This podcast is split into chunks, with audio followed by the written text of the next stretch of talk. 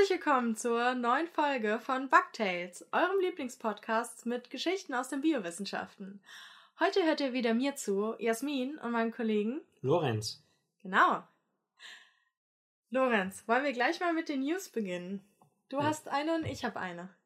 Okay. Fang du an. Mikroben konvertieren industrielle Abgase in angenehme Chemikalien. Und zwar gelingt es dem Bakterium mit dem vielsagenden Namen Clostridium autoethanogenum, dass Abgase aus Stahlwerken in Chemikalien umgewandelt werden, die sich dann leichter recyceln lassen. Ich find's cool, wenn dann, äh, also diese super komplizierten Namen und dann denkt das Bakterium selber so, hä, ich heiße doch Uwe. also, Uh, also ich nenne mich, wir nennen uns Uwe. Ich bin Uwe, er ist Uwe, sie ist Uwe. Naja, gut, danke. Ich habe auch eine News. Und zwar bescheiden, wie ich bin über mich. du hast ein Newsletter. Ich habe eine Newsletter. Und zwar findet ihr auf Steady das Projekt äh, Schreibers Naturarium. Und das ist tatsächlich ein Newsletter über die wilde Welt der Natur. Es geht um, keine Ahnung, Insekten, um Dinge, die man unterm Stein findet, um Natur an sich, wie man draußen Spaß haben kann und äh, sozusagen das große Ganze und das kleine Ganze. Und man kann den Newsletter kostenlos abonnieren, auch da über Steady. Das geht ganz einfach, gibt man seine E-Mail-Adresse ein, fertig. So, ist auch ein deutscher Betreiber, also es wird jetzt nicht auf irgendwelche komischen Server ge- umgeleitet oder gespeichert und so. Und dann gibt es den Newsletter alle 14 Tage. Aber wer möchte, kann auch ein Farn oder ein Elch werden.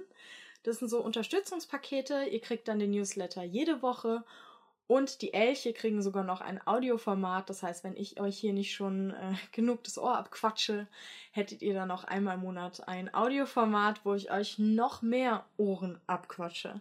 Als ohnehin schon. Also, Schreibers Naturarium auf Steady. Gesundheit. Und den Link, ähm, den posten wir auch in der Folgenbeschreibung und auf unserer äh, Webseite. Also, Punkt. Lorenz hat ihn auch abonniert, also so schlecht kann er nicht sein. Es haben auch schon sehr viele äh, abonniert. Also. Mehr als 1100, oder? Richtig, äh, Newsletter-AbonnentInnen innerhalb von einer Woche. Anscheinend ist er sehr gut, weil äh, sehr viele Leute äh, sagen ihren Freunden weiter und die melden sich dann an. Also ähm, finde ich toll. In der ersten Folge ging es um Baumsex. In der zweiten Folge ging es um äh, mittelalterliche Ritterschnecken und äh, das Sterben der Weichtiere. Also eine ganz erbauende Folge. Aber die Folge nächste Woche wird wieder ziemlich witzig. Es geht, ähm, es ist ein feuchtfröhliches Thema, sage ich mal. Ist immer sehr lehrreich und unterhaltsam. Das hast du aber lieb gesagt. Ja. Gut. So, jetzt aber genug News, Eigenwerbung und Selbstbeweihräucherung. Ähm, jetzt geht es mit der Geschichte los. Wir können ja verraten, dass es jahreszeitlich passend um Schwärme geht, weil ja jetzt auch gerade wieder die ganzen Zugvogelschwärme ähm, hier einreisen, also aus dem Süden zurückkommen. Aber es geht nicht nur um Vögel. Ja, aber im ersten Teil dieses wunderbaren Podcasts lenken wir alle mal unsere Blicke nach oben oder gen Himmel, je nachdem, wo ihr Oh Gott, ich habe gerade hochgeguckt. Ja. Hm, Äh, Don't look up. ich bin I'm simple. Bei der Vogelbeobachtung ist es wie in der Schule als Teenager. Man will immer den Schwarm sehen. Oh. Was dabei sehr beeindruckend ist, ist, dass das Ganze mitunter chaotische Formationen am Himmel annehmen kann, aber trotzdem wohl geordnet erscheint.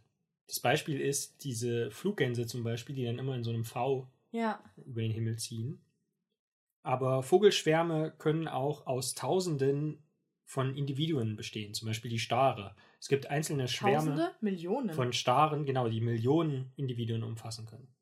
Da kann ich äh, gerade Nerdwissen.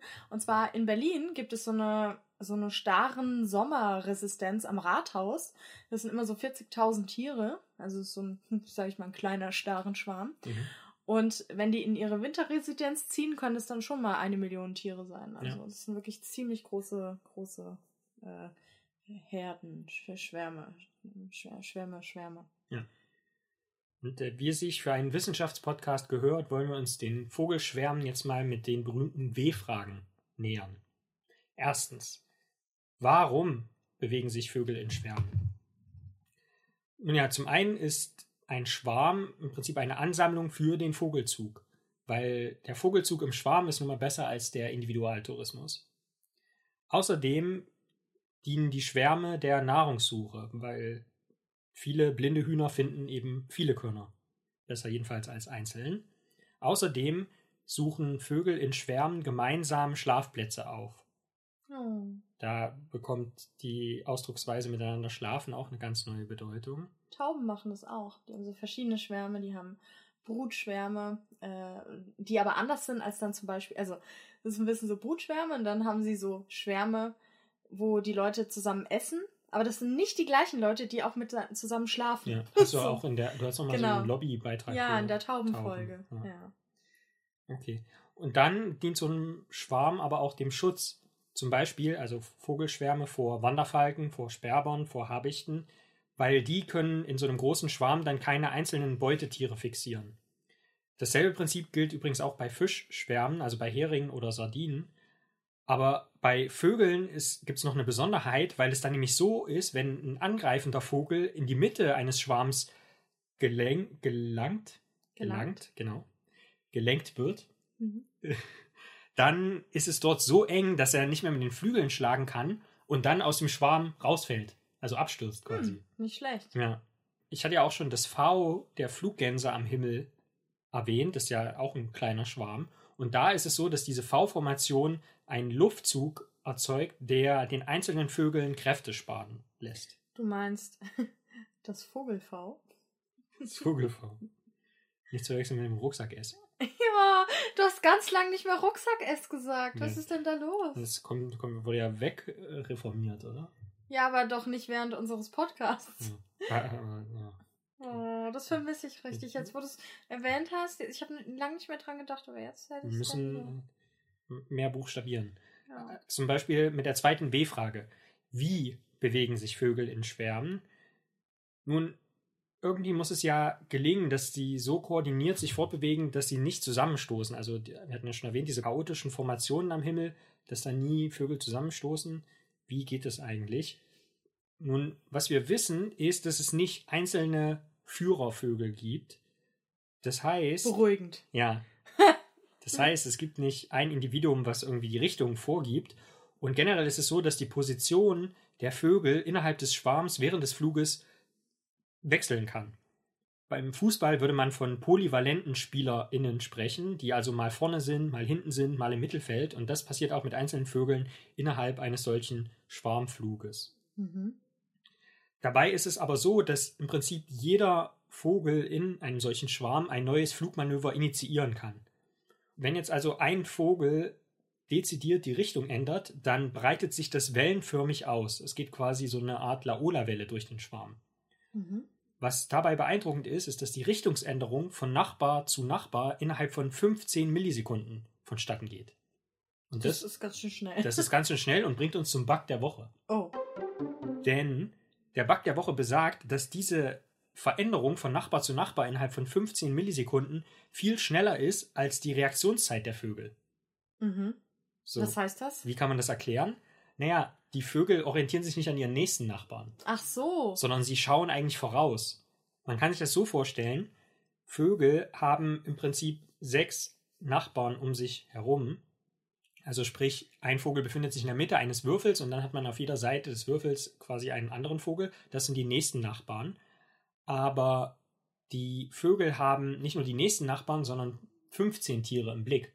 Und deshalb können sie sozusagen, auch wenn sie Tiere weiter vorne zum Beispiel oder irgendwo weiter entfernt in ihrem Blickfeld sehen, die eine bestimmte Richtungsänderung machen, dann passen sie es mit dieser an und dadurch hat man quasi von einem Individuum zum anderen nur 15 Sekunden mhm. Genau. Und generell ist auch so, dass das Schwarmverhalten eher zur Mitte hingerichtet ist. Damit vermeidet man schlicht und ergreifend, dass die äußeren Ränder isoliert werden. Mhm. Und außerdem ist es auch so, dass tendenziell die fittesten Vögel in der Mitte sind, weil sie dort natürlich am besten geschützt sind und weil sie die fetten Futterstellen kennen, also Stichwort Futtersuche im Schwarm, und da, wie gesagt, Richtungsänderungen eher zur Mitte. Das heißt, man geht, also orientiert sich quasi immer an denen, die wissen, wo es lang geht und die gut geschützt sein müssen. Mhm. Und dieser Kollektivschutz bringt uns aber zu einem zweiten Bug der Woche. Okay. Und zwar ist man lange Zeit davon ausgegangen, dass in diesem Schwarm alle Vögel gleichberechtigt sind, mehr oder minder. Und deswegen auch mehr oder minder zufällig verteilt Positionen wechseln und es eigentlich keine Gruppen gibt Okay. innerhalb des Schwarms oder keine Hierarchien. Aber mittlerweile hat sich herausgestellt, dass es nicht gleiche unter gleichen sind, denn es gab ein Paper, im, also eine wissenschaftliche Veröffentlichung im Journal Nature Ecology and Evolution. Und zwar wurde da gefunden oder beobachtet, dass Dohlenpärchen, Ja. also Dohlenvögel, die miteinander äh, in einer Paarverbindung leben, dass die auch innerhalb des Schwarms häufiger beisammen bleiben und enger zusammenfliegen, sogar enger zusammen als andere Dohlenvögel, die nicht verpaart sind innerhalb dieses Mhm. Schwarms. Also die Single sind, die fluktuieren mehr mit ihrer Position. Und das hat den Vor also die Paarvögel kennen sich natürlich relativ gut, deswegen können die auch näher aneinander fliegen als andere. Und das hat den Vorteil, dass die selbst weniger Flügelschläge brauchen, um zu steuern, Mhm. weil die müssen dann re weniger reagieren, weil sie ja aufeinander abgestimmt sind. Ja. Das hat allerdings auch den Nachteil, dass die dann natürlich weniger flexibel sind, weil dann ist man so ein bisschen, hängt man am Partner dran, am Ja, Partnervogel. immer auch im ja. echten Leben so. Ja. Genau, das heißt, es ist so ein bisschen wie bei Justitia, es muss sich irgendwie die Waage halten. Ja, ist ein Trade-off. Ja. Ja. Okay, kommen wir zur dritten W-Frage bezüglich Vogelschwärmen. Welche Vögel bewegen sich in Schwärmen? Und zum einen, das haben wir ja schon angesprochen, sind es Zugvögel. Zum Beispiel Wattvögel, dazu gehört der Zwergstrandläufer, der Goldregenpfeifer, viele Grüße. Und Der- dann sind es auch noch Flugzeugvögel und Autovögel und Fahrradvögel. So, Wegen Zugvögel. ja. Der Kiebitz, der Austernfischfischer, Aus der Fisch? der Austernfischer. Ah.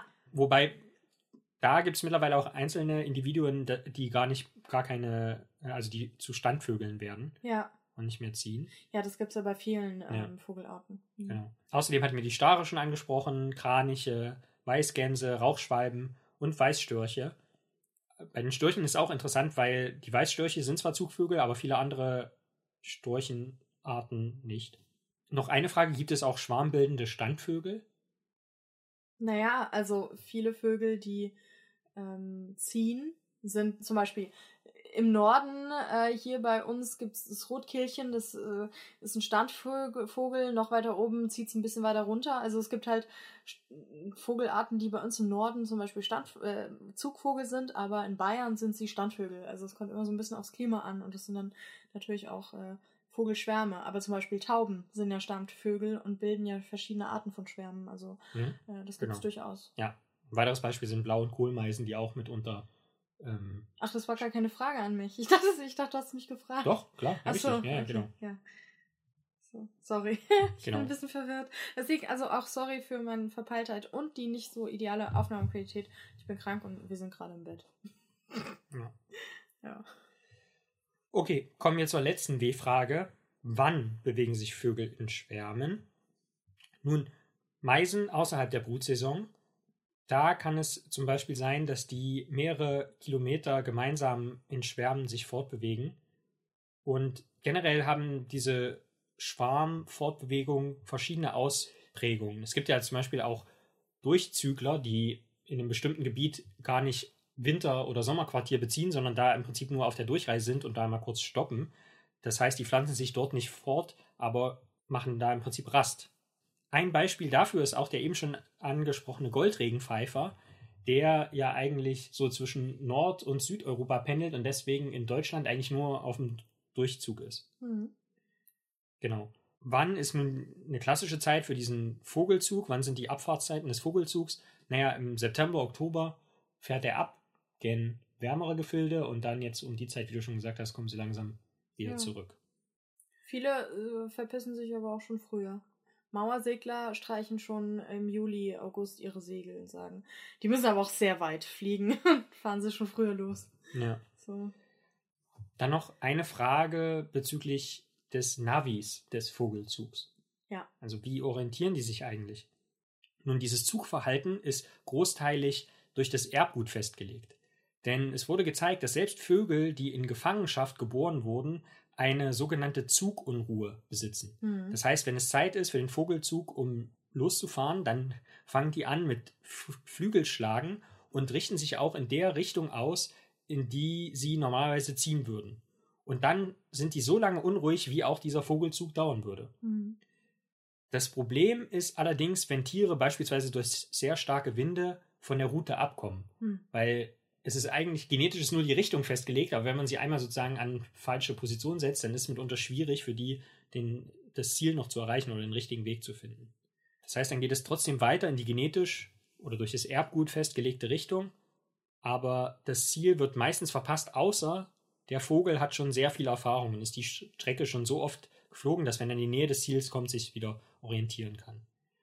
Diese Orientierung kann auch mit einem Kompass funktionieren, der entweder an der Sonne, an den Sternen oder am Magnetfeld der Erde ausgerichtet ist. Wie funktioniert so ein Sonnenkompass? Naja, da orientieren sich die Vögel aufgrund ihrer inneren Uhr, haben sie in etwa eine Vorstellung davon, ob es gerade früh morgens, mittags oder abends ist, am Sonnenstand. Und außerdem ist es auch so, dass Vögel bestimmte Wellenlängen oder bestimmte Bereiche des polarisierten Lichts sehen können, die wir nicht sehen können. Und das gibt dem auch Hinweis auf den Sonnenstand. Generell, die haben ja einen Zapfen mehr, die sehen so einiges, was wir nicht sehen. Ja, oder zumindest auch anders, als wir es sehen. Ja. Genau. Der Sternenkompass gilt natürlich vor allem für nachts wandernde Arten, also Enten und Schnepfenvögel beispielsweise. Und da ist es so, dass die Sternbilder im Prinzip im Kopf angeboren sind, beziehungsweise eine Vorstellung davon Mhm. schon bei der Geburt vorhanden ist. Und die Vögel, das wurde ja so ein bisschen, zwar nicht für Vögel, aber vom Prinzip her in unserer Crossover-Folge mit dem Das Universum-Podcast thematisiert. Viele Grüße an Ruth und Florian. Der Polarstern auf der Nordhalbkugel ist da zum Beispiel ein wichtiger Orientierungspunkt. Zu guter Letzt noch die Frage, wie dieser Magnetkompass funktioniert. Da ist der Kompass der Vögel sogar dem klassischen Kompass des Menschen überlegen, Ja. denn der Vogelmagnetkompass orientiert sich an der Neigung der Magnetfeldlinien.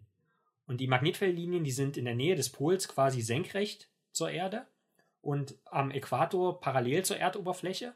Und damit können die Vögel im Prinzip nicht nur die Richtung einschätzen in ihrem Flug durch die Änderung der Magnetfeldlinien, sondern auch ihre absolute Position, weil wenn sie näher am Pol sind, dann sehen sie ja, dass diese Magnetfeldlinien stärker geneigt sind. Ja, und die haben dafür ja so ähm, magnetische, äh, sozusagen auf Magnetfelder reagierende Nanokristalle in ihren Schädeln. Genau, Das die sogenannten jetzt. Kryptochromen. Genau. Beispielsweise bei Tauben, damit können die im Prinzip die Magnetfeldlinien sogar sehen. Ja, voll krass. Und ja, es werden bestimmte Hirnareale dann aktiviert. Man weiß noch nicht so genau, wie sie diese Sinneseindrücke sich dann genau merken können oder auch anpassen oder lernen können. Aber auf jeden Fall die Beobachtung an sich und dieser Nachweis von diesen Kryptochromen super, super cool.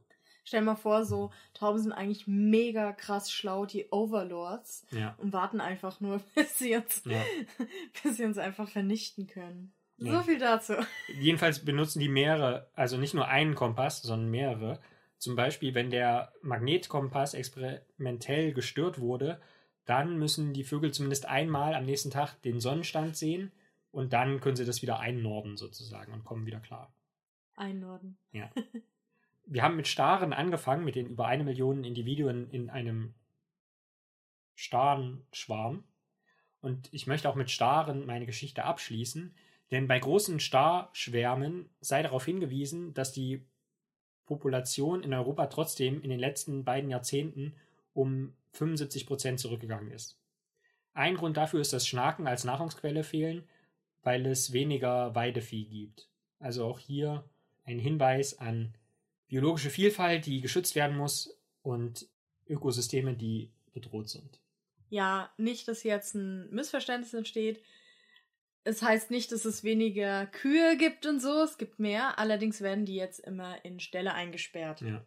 So, ne? Nicht, dass hier jemand denkt, oh toll, es gibt weniger Massentierhaltung.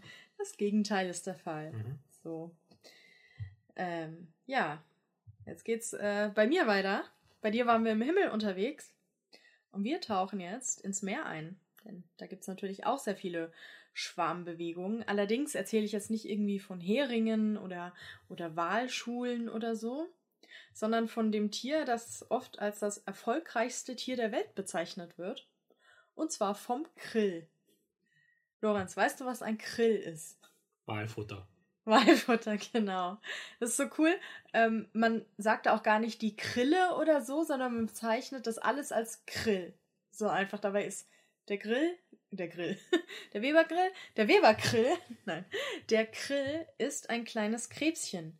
Ja, er gehört zu den Leuchtgarnelen und es gibt da ungefähr 85 oder 90 Arten und die sehen wirklich aus wie so kleine, sehr, sehr kleine Shrimps oder wie so winzige, farblose, relativ farblose Zwerggarnelen im Aquarium oder so. Und diese Leuchtgarnelen, von denen ich erzähle, die kommen äh, von den Polen, also Nord- und Südpol, bis in die Tropen vor. Es gibt also Arten, die verschiedenen Standorten angepasst sind. Und diese kleinen Schwimmkrebse werden manchmal sogar bis zu sechs Zentimeter groß, also natürlich so ausgestreckt, die sind ja hinten immer so eingerollt. Und werden zwischen fünf und sieben Jahre alt, wenn eben nicht äh, ein Wal vorher kommt und sich den kleinen Kollegen schnappt. Und sie gehören zu den am häufigsten vorkommenden Tieren auf unserem Planeten. WissenschaftlerInnen schätzen die Biomasse von Krill auf rund 150 bis 500 Millionen Tonnen in den Meeren. Also das ist wirklich eine Menge Krill, wenn man sich mal so überlegt. Ähm, wie, also ein Krill wiegt zwischen, weiß nicht, 0,3 und 1 Gramm oder so. Mhm. Und dann hast du da 500 Millionen Tonnen. Kann, ja, kann man ja ausrechnen, wie viele Tiere es sind. 10 hoch kommt auf jeden Fall raus. Wichtig ist, Krill von Plankton abzugrenzen. Anders als Plankton lassen sie sich auch nicht von den Gezeiten und den Meeresströmungen durch die Gegend tragen. Also Plankton schwebt ja immer so im Wasser, sondern sie schwimmen tatsächlich die ganze Zeit. Zum Beispiel ganz gerichtet hin zum Futter. Es ist super praktisch, in diesen großen Schwärmen unterwegs zu sein, weil man da, wie du auch schon erzählt hast, Räuber verwirren kann und eben vom einzelnen Individuum ablenkt. Das heißt, wenn ein kleinerer Fisch oder sowas hinter so einer kleinen Garnele her ist und äh, die verschwindet dann da drin, der Fisch hat sich schon in Bewegung angepasst und ist er da wieder scheiße, muss von vorne anfangen, ja. Und diese Krillschulen können riesige Ausmaße annehmen, ja. Sie können mehrere Meter in vertikaler Richtung, also hoch und runter breit, beziehungsweise eben tief sein und sich horizontal auf einer Fläche von bis zu 100 Kilometer Durchmesser erstrecken und auch eine ziemlich hohe Dichte haben. Das heißt, so kommen auf einen Kubikmeter Wasser gerne mal zwei Kilo dieser Tiere, was wirklich sehr, sehr dicht ist. Und während diese Schulen wie Herden und Schwärme generell ein guter Schutz gegen einzelne Räuber ist, ist so eine Schule natürlich ein Buffet für Wale. Also Blauwale machen einfach den Mund auf, die schwimmen da einmal durch und haben dann schon, weiß ich nicht, Millionen von den kleinen Kerlchen im Maul. Und so ein Blauwal frisst pro Tag eine Menge Grillen. Deshalb ist es natürlich wichtig für die Tiere, eine effiziente Fortpflanzungsstrategie zu haben. Und die haben sie auch. Im antarktischen Sommer, also ungefähr von September bis März, legt jedes einzelne Grillweibchen bis zu 10.000 Eier in die oberen 100 Meter der Wassersäule. Da die Eier eine höhere Dichte als Wasser haben, sinken sie dann irgendwann runter, was so ungefähr 10 Tage dauert. Und sind sie auf der Höhe von mindestens 1000 Meter angekommen, schlüpfen die Larven, die dann wieder nach oben schwimmen. In der Nähe der Oberfläche entwickeln sie sich zu erwachsenen Tieren, die so nach zwei bis drei Jahren erst geschlechtsreif werden. Das hatte mich ziemlich gewundert, so ein kleines Tier in einer so gefährlichen Lebensraum und erst mhm. nach zwei bis drei Jahren geschlechtsreif. Ähm, aber gut, 10.000 Eier pro Weibchen und es gibt zehn hoch. Ich weiß nicht, wie viele Weibchen davon. Der Lebensraum des antarktischen Krills befindet sich unter der Packeisdecke des Meeres, also diese großen, fetten Schollen, was eigentlich ein ungewöhnlicher Lebensraum ist. Aber dieser ungewöhnliche Lebensraum hat zwei wichtige Vorteile. Die kleinen Krillbabys können sich dort relativ geschützt entwickeln und auf der Unterseite des Packeises befindet sich ein Algengrasen. Und Lorenz, jetzt fragst du dich vielleicht, wie zur Hölle können Algen unter dem Packeis leben? Mhm. Ist es da hell genug und was machen die Algen eigentlich im Winter, wenn es rund 100 Tage gar nicht hell wird?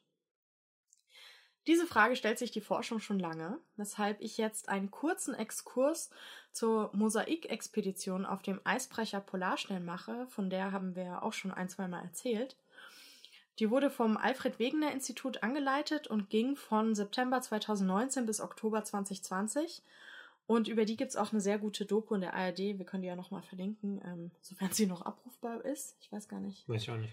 Ja, ist ja immer blöd mit dem. Naja. Aber wir können ja mal gucken, ob man die noch irgendwann findet.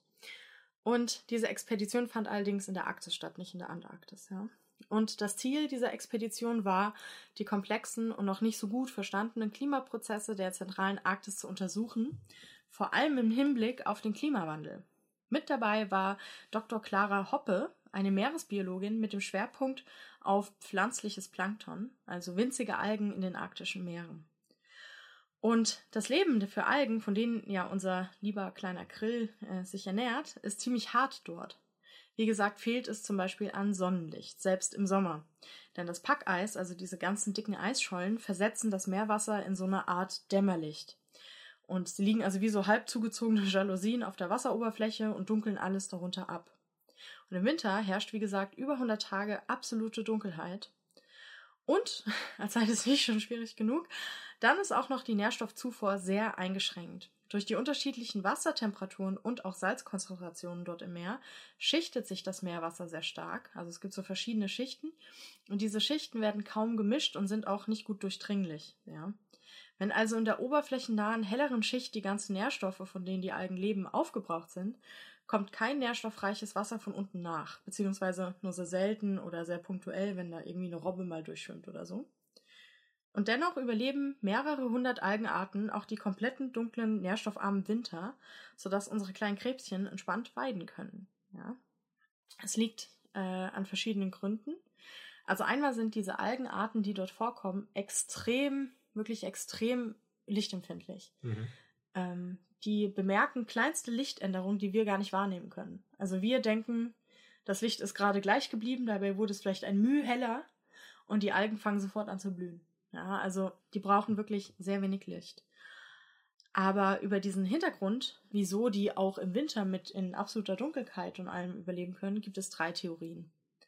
Einerseits dachte man erstmal, die Algengemeinschaft funktioniere im Winter wie so eine Art Spermabank. Ja, die Algen frieren ein überstehen durch diese Kälte den Winter und auch das Chlorophyll geht nicht kaputt. Und wenn die Temperaturen steigen, tauen sie halt einfach wieder auf. ja. Mhm. Diese Hypothese gilt aber mittlerweile als überholt, weil man halt gemerkt hat, okay, so funktioniert das nicht. Eine zweite Hypothese besagt, dass sich die Algen wirklich richtig auf den Winter vorbereiten. Die Biologin Dr. Clara Hoppe erklärt dazu, dass viele arktische Kieselalgen vor Beginn der Polarnacht damit beginnen, dicke und harte Schalen zu bauen. Ja? Und diese dicken halten Schalen, die schützen sie dann vor dem Appetit von Ruderfußkrebsen oder anderem Zooplankton oder eben auch Krill. Und während es aus anderen tiefen Regionen der Meere bekannt ist, dass sich diese für den Winter vorbereitenden Algen in einer bestimmten Meeresschicht sammeln, dort nachgewiesen werden können, also dann kann man be beweisen, dass diese Theorie stimmt, konnte das während der Mosaikexpedition jedoch nicht nachgewiesen werden. Also ist man sich nicht sicher, ob das da jetzt auch so funktioniert. Sieht mhm. bisher erstmal nicht so aus. Es gibt aber noch einen dritten Erklärungsansatz, den ich äh, am interessantesten finde. Lorenz, Algen sind doch Pflanzen, oder? Naja, oder Einzeller. Also. Gibt ja nicht nur einzellige Algen. Ja. Aber. Aber es sind Pflanzen, keine Pilze, keine Tiere. Für gewöhnlich. Ja. Für gewöhnlich. Es gibt seit einigen Jahren eine Hypothese, beziehungsweise eine Theorie, die immer mehr Unterstützerinnen bekommt, ja. Diese Hypothese besagt, dass Algen vielleicht gar keine richtigen Pflanzen sind. Denn Algen nehmen, wie Tiere auch, organisches Material auf, indem sie teilweise wirklich aktiv Bakterien fressen und im Wasser gelöste organische Verbindungen aufnehmen und veratmen. Dr. Hoppe sagt auch, diese als Mixotrophie bezeichnete Überlebensstrategie sehen wir in allen Algengruppen. Egal welche Algen wir uns anschauen, sie können das irgendwie alle. So, und dann sagt sie noch, es scheint daher unter den arktischen Algen kaum reine Pflanzen zu geben, die nur auf Photosynthese angewiesen sind. Finde ich eigentlich am interessantesten. Also, weil auch halt diese Frage, sind Algen wirklich Pflanzen? Früher dachte man ja auch, Pilze seien Pflanzen. Mhm. Also von daher, naja. Aber sie hat dann ganz am Ende, äh, während sie darüber nachdenkt, das war ein Interview mit ihr, das ich gelesen habe, ähm, hat sie noch eine, zieht sie eine ganz andere Schlussfolgerung, die ich eigentlich total pragmatisch und cool finde. Und zwar sagt sie, und das auch wieder wörtlich zitiert, ich glaube mittlerweile, dass die Algen in der Wassersäule keine wirkliche Überwinterungsstrategie verfolgen. Sie sind halt einfach da und wenn es kalt und dunkel ist, nimmt ihr Chlorophyll auch keinen Schaden. Und wenn die Algen es dann irgendwie schaffen, nicht gefressen zu werden, sind sie am Ende der Polarnacht da und bereit für die neue Saison.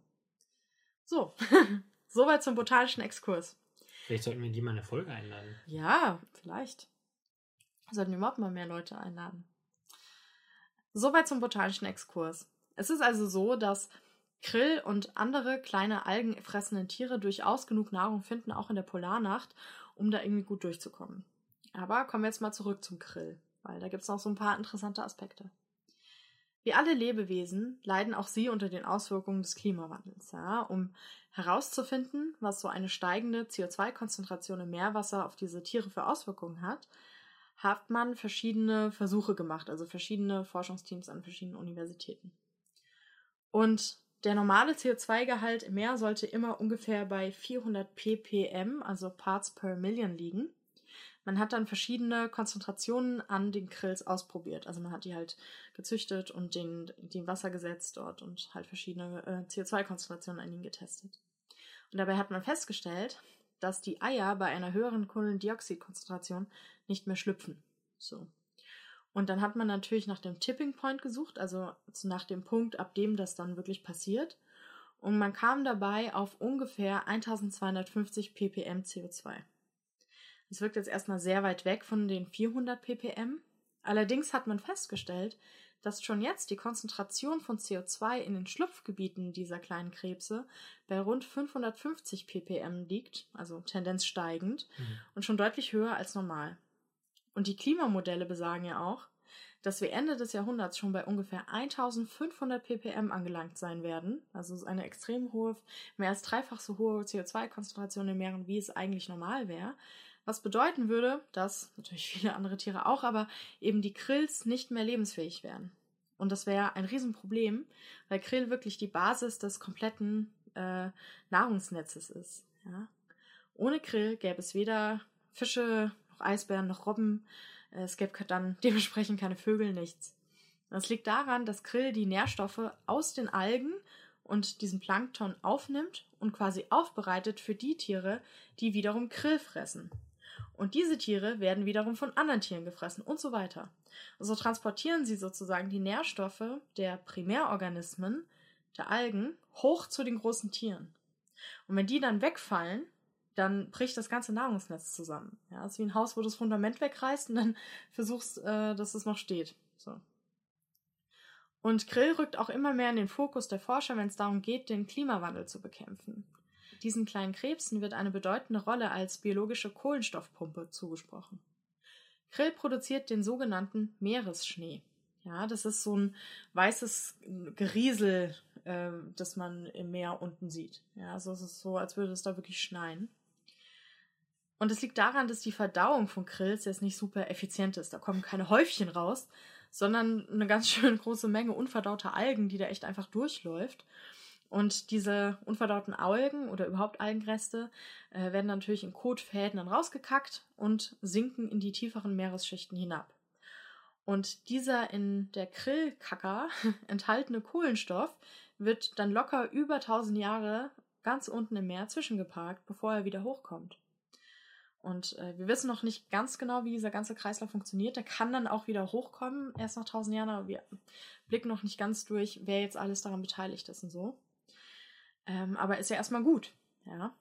Und jetzt gibt es diese Idee, diese Kreisläufe künstlich in den Meeren zu verstärken. Geoingenieure wollen den Krillbestand in den südlichen Ozeanen vervielfachen. Dafür würden sie dort die vorhandenen Algen mit Eisen düngen. Also Leute mit Aquarium kennen sicher die Präparate, mit denen man die Aquariumpflanzen düngen kann. Da ist immer Eisen drin, ja. Und normalerweise sind diese Regionen jetzt nicht so super nährstoffreich und diese hohe neue Nährstoffkonzentration würde äh, eine neue Algenblüte provozieren. Also das heißt, die Algen würden sich sprunghaft massiv ausbreiten. Das führt natürlich dazu, dass jetzt Krills und Ruderfußkrebse und was weiß ich nicht alles plötzlich extrem viel Nahrung finden und sich dann dementsprechend ebenfalls sehr stark vermehren könnten. Diesen Krill würde man dann abfischen und pürieren und in die nährstoffarmen Gebiete der zentralen Ozeane führen, wo sich dann wieder super viele Algen bilden würden die wieder ganz viel CO2 durch die Photosynthese binden. Und dadurch, dass wieder dort viele Algen vorhanden sind, gibt es wieder ganz viel Krill. Also jetzt andere Arten als den arktischen Krill. Ja. Und diese Krillarten würden wieder die Algen und alles Mögliche, den, also den Kohlenstoff, den die Algen gebunden haben, wieder fressen, wieder kacken und können, dann könnte er da unten wieder am Meeresboden tausend Jahre gebunden liegen bleiben. Klingt wahnsinnig kompliziert. Es ist letzten Endes ein Kreislauf von Fressen und Scheißen. Genau, es ist wirklich so. Und es, ich finde, es klingt auch krass. Ich weiß jetzt nicht, was ich von so einem heftigen Eingriff ins Ökosystem halten soll. Mhm. Also, dass man ein Meer nimmt, dort extrem viel Krill züchtet, den Krill abfischt, püriert, in ein anderes Meer tut. Dort bilden sich dann wieder viele Algen. Man züchtet wieder ganz viel Krill. Und dann ist ja auch gut, dass der Kohlenstoff dann dadurch durch Algen und Krill dann eben durch dieses Team gebunden wird und dann hinabsinkt. Aber ich frage mich, was das für Auswirkungen sonst hat. Also wenn man so massiv in ein Ökosystem eingreift. Aber Mhm. ich bin weder Ökologin noch Meeresbiologin, deswegen weiß ich das nicht. Aber fühlt sich für mich erstmal komisch an. So. Aber das waren noch nicht die Pläne, die die Leute mit Krill haben. Es gibt noch eine Sache, die sie sich ausgedacht haben. Also wie man Krill benutzt, um den Klimawandel zu stoppen.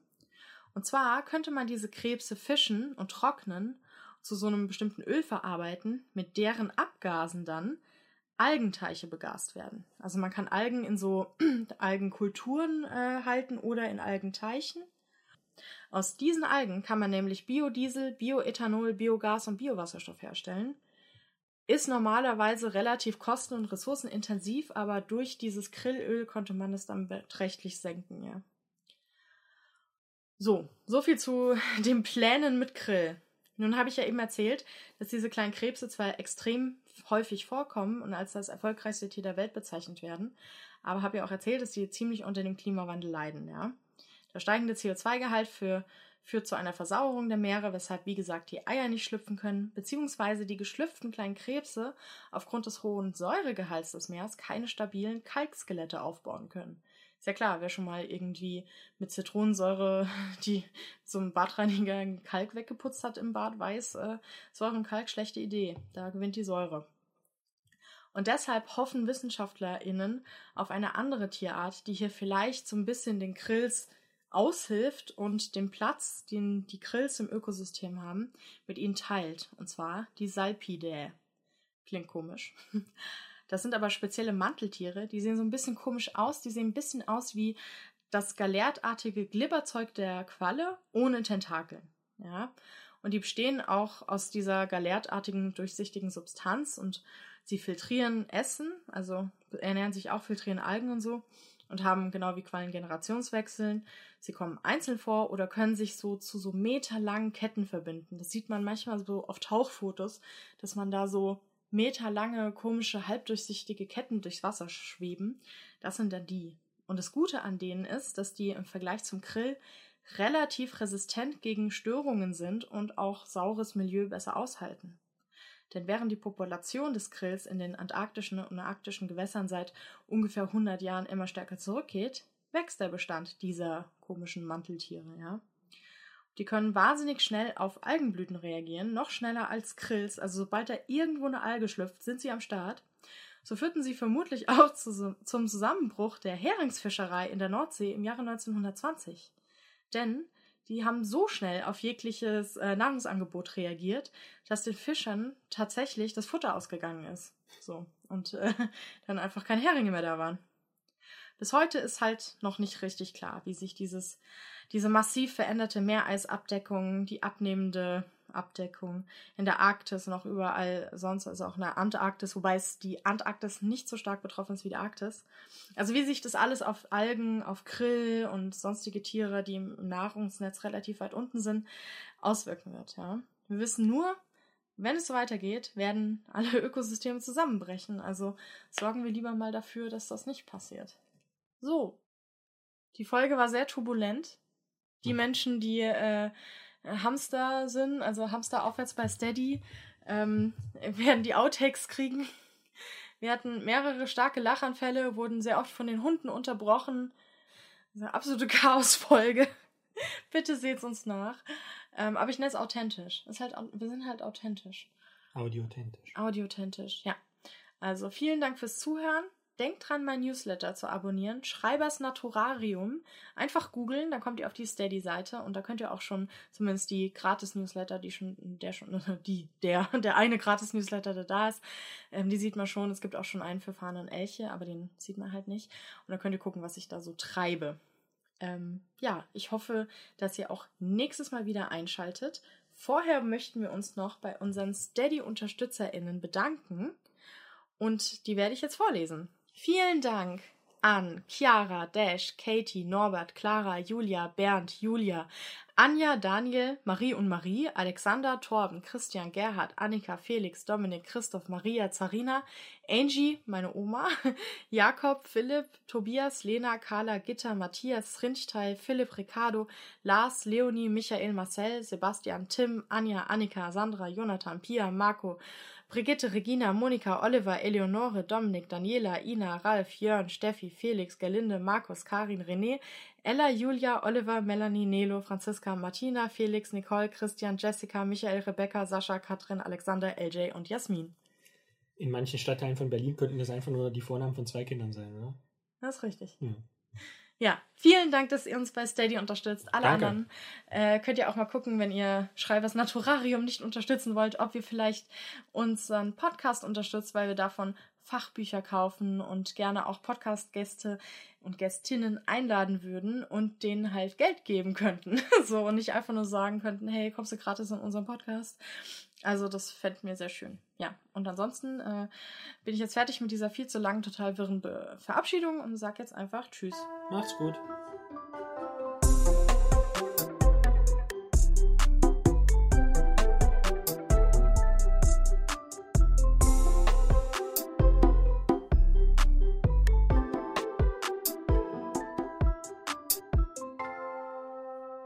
Ist jetzt ja, wir haben bei Schwarmen, Schwarmen, Schwärmen, Schwarm, Schwärmen angefangen und sind beim Klimawandel rausgekommen.